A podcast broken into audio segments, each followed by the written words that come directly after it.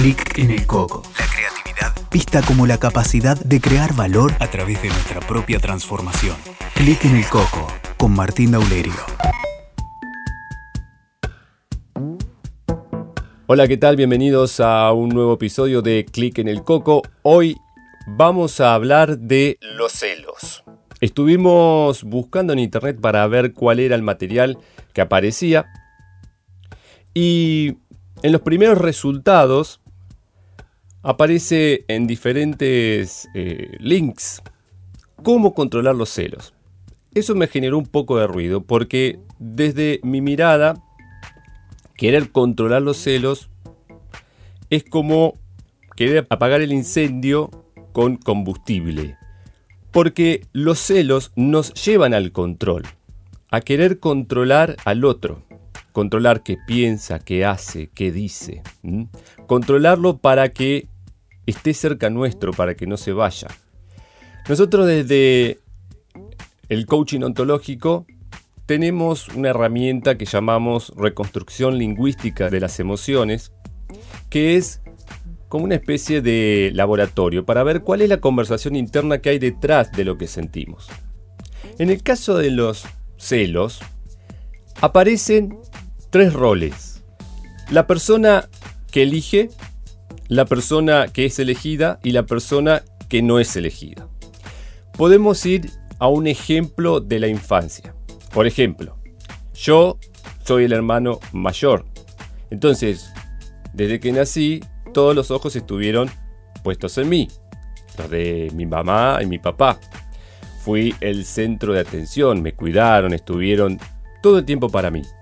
Cuando nació mi hermana, la del medio, de alguna manera toda esa atención que estaba centrada en mí pasó a estar en ella.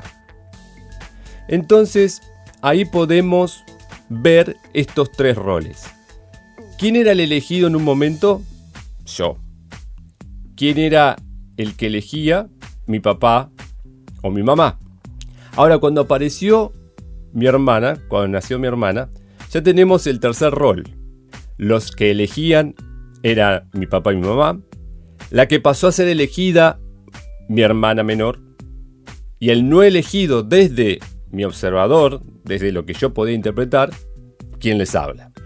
Entonces, si podemos tener en cuenta esta tríada de roles, podemos entender cuáles son las conversaciones internas que aparecen cuando sentimos celos hay una persona que queremos, una persona que amamos, una persona que es importante para nosotros y nos sentimos elegidos por esa persona.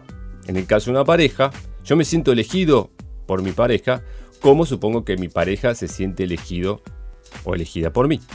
Cuando aparece ese tercero en escena, mi conversación interna tiene esta programación, más o menos esta programación aparece un nuevo jugador en escena, juzgo, opino, supongo que este jugador puede ser o resultar más atractivo que yo. Y a partir de esa atracción, mi ser amado puede dejar de elegirme. Si me deja de elegir, puede abandonarme. Me puedo quedar solo. Ese es el riesgo. ¿sí? Y en esa soledad o en ese dejar de ser elegido, comienzo también a elucubrar conversaciones sobre por qué dejé de ser elegido, qué me faltó, qué no tuve, en qué aspecto no fui suficiente. Sentir celos de forma intensa probablemente tiene que ver con un juicio maestro de que no soy suficiente. El miedo a ser insuficiente está catalogado como uno de los miedos aprendidos más profundos e importantes. El otro miedo aprendido es el miedo a no ser amado. Los celos, desde mi mirada, reúnen estos dos miedos, a no ser suficiente y a no ser amado. Entonces, los invito a poder indagar sobre qué roles tomamos, qué comportamientos desarrollamos en los momentos donde sentimos celos. Si nosotros creemos que podemos llegar a ser traicionados, ahí se activa una máscara. que es una máscara del ser dominante. Es decir, es como el pavo real. Busca llamar la atención, busca dominar la escena. Si yo siento que puedo llegar a ser abandonado, se activa otra máscara, que es la de el pobre de mí.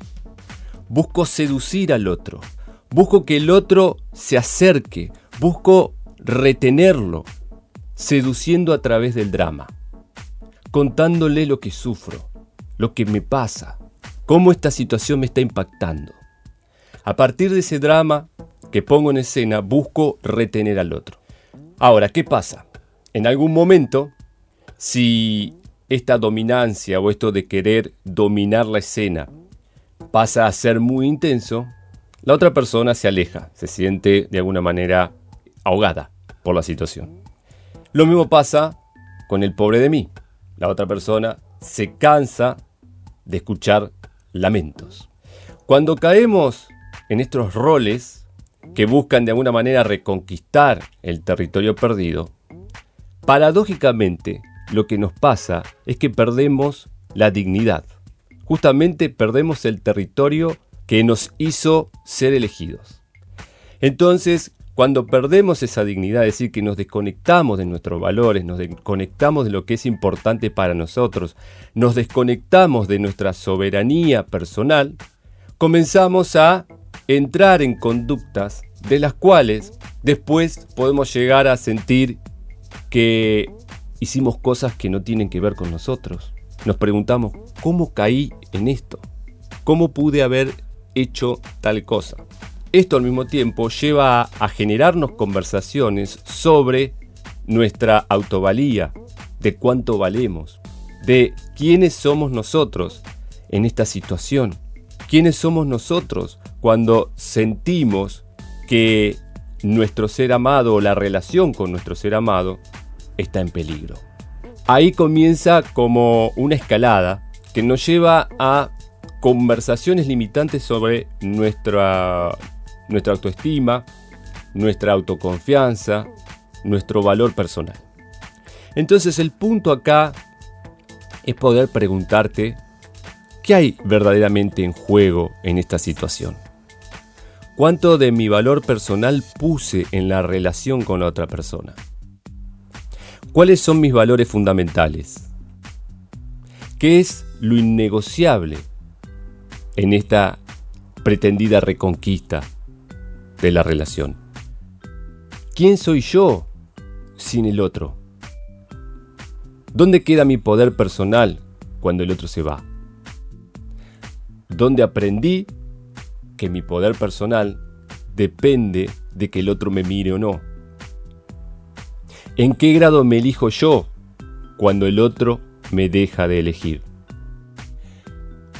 Te invito a que me sigas en Instagram arroba Martín Daulerio. Abrazo. Escuchaste Clic en el Coco con Martín Daulerio. WeToker. Sumamos las partes.